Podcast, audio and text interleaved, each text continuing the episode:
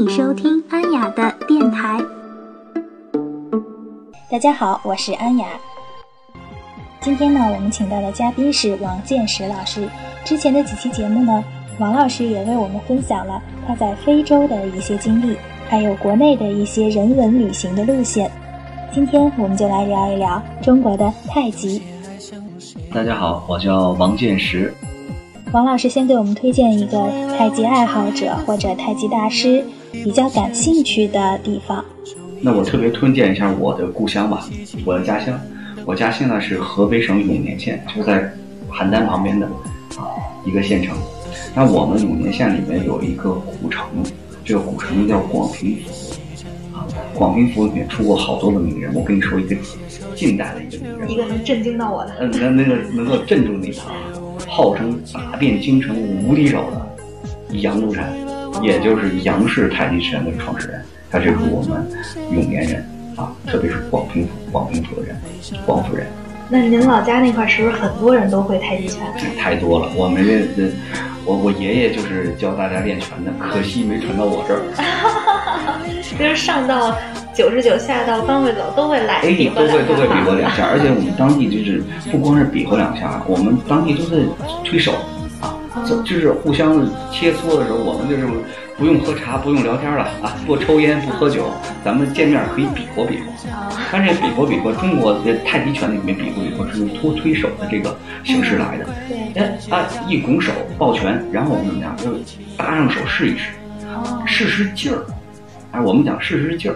看看你的这个，呃，造诣到什么情况？一搭手，然后互相感觉一下对方的力道，就知道上下高低了。啊，叫推手。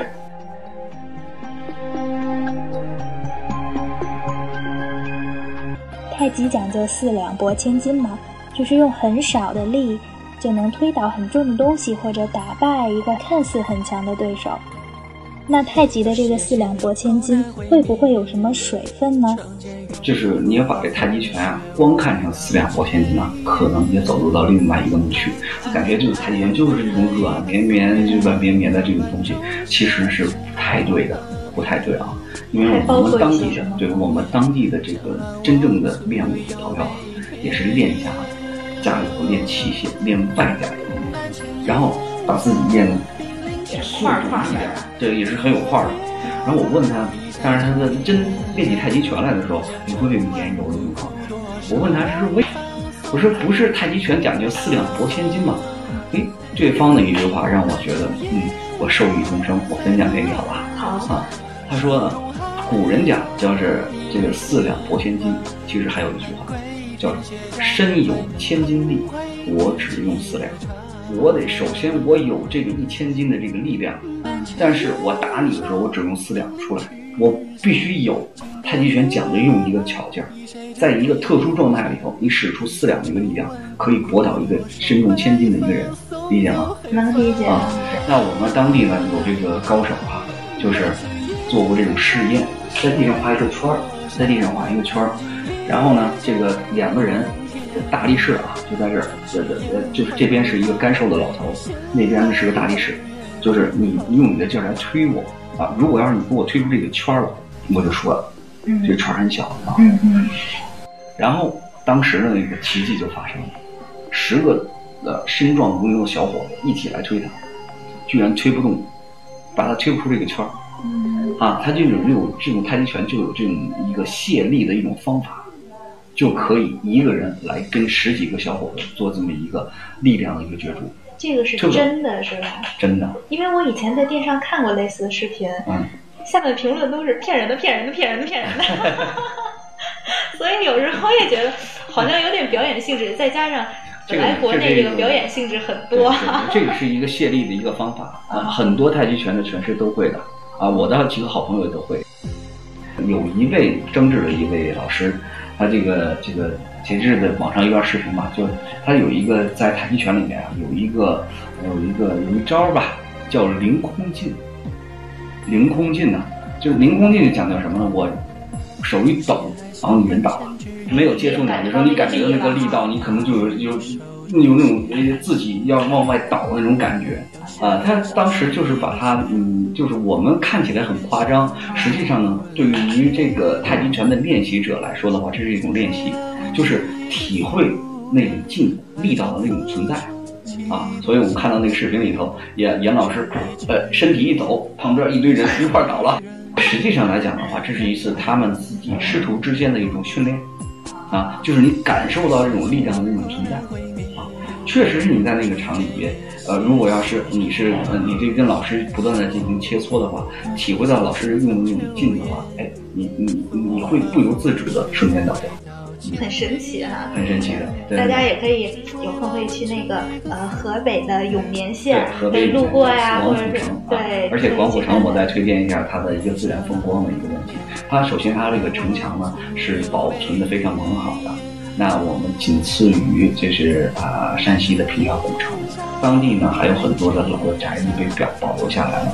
其中的最两两个最古老的宅子呢，一个呢是这个武氏太极拳吴语巷的。这个老宅子，武士太极拳，如果是你懂太极拳的话，武士太极拳也是太极拳里边很重要的一支。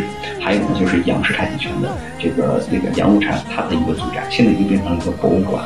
当然了，这个祖宅呢，曾经在呃当时宅基代宅基地的基础上曾经翻新过。啊，我们呃里边呢会有一些蜡像啊，就是杨露禅的一些蜡像。呃，我们有一个叫广府太极拳的一个电视剧，叫就是当时就是在石鼎拍的。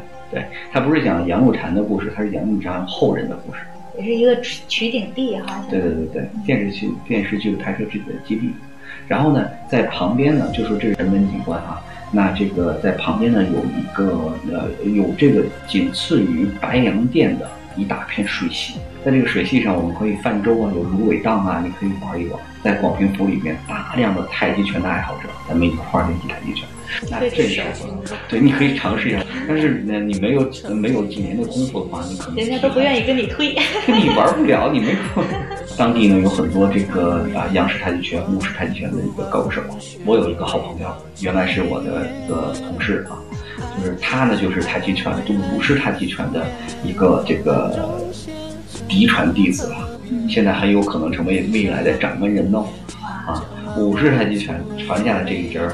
就是他去学习学习太极拳的时候，他看到一个就是颠勺的一个大师傅，但是大颠勺的大师傅，他用这个每次颠勺用的那个劲儿，似乎呢他跟别人不一样，他用力，他每个动作都在用力。然后这个小伙子就是特别好奇嘛，他知道，嗯，这可能真的是一个练家子的。他每一步走路的时候，他用一个都在体会他那个用那个劲儿在走路，也就是说他行走坐卧都在练功。所以呢，这个我我这个原来这个同事就非常崇拜，就就就很好奇，就想跟这个老人家一探究究竟。结果怎么样？几天的时间跟进来说，才发现啊，这个人就是武氏太极拳的嫡系传人，平常就是大隐隐于市当大师傅，实际上是个武林高手来着。那他去拜师了吗？拜师了，拜师了。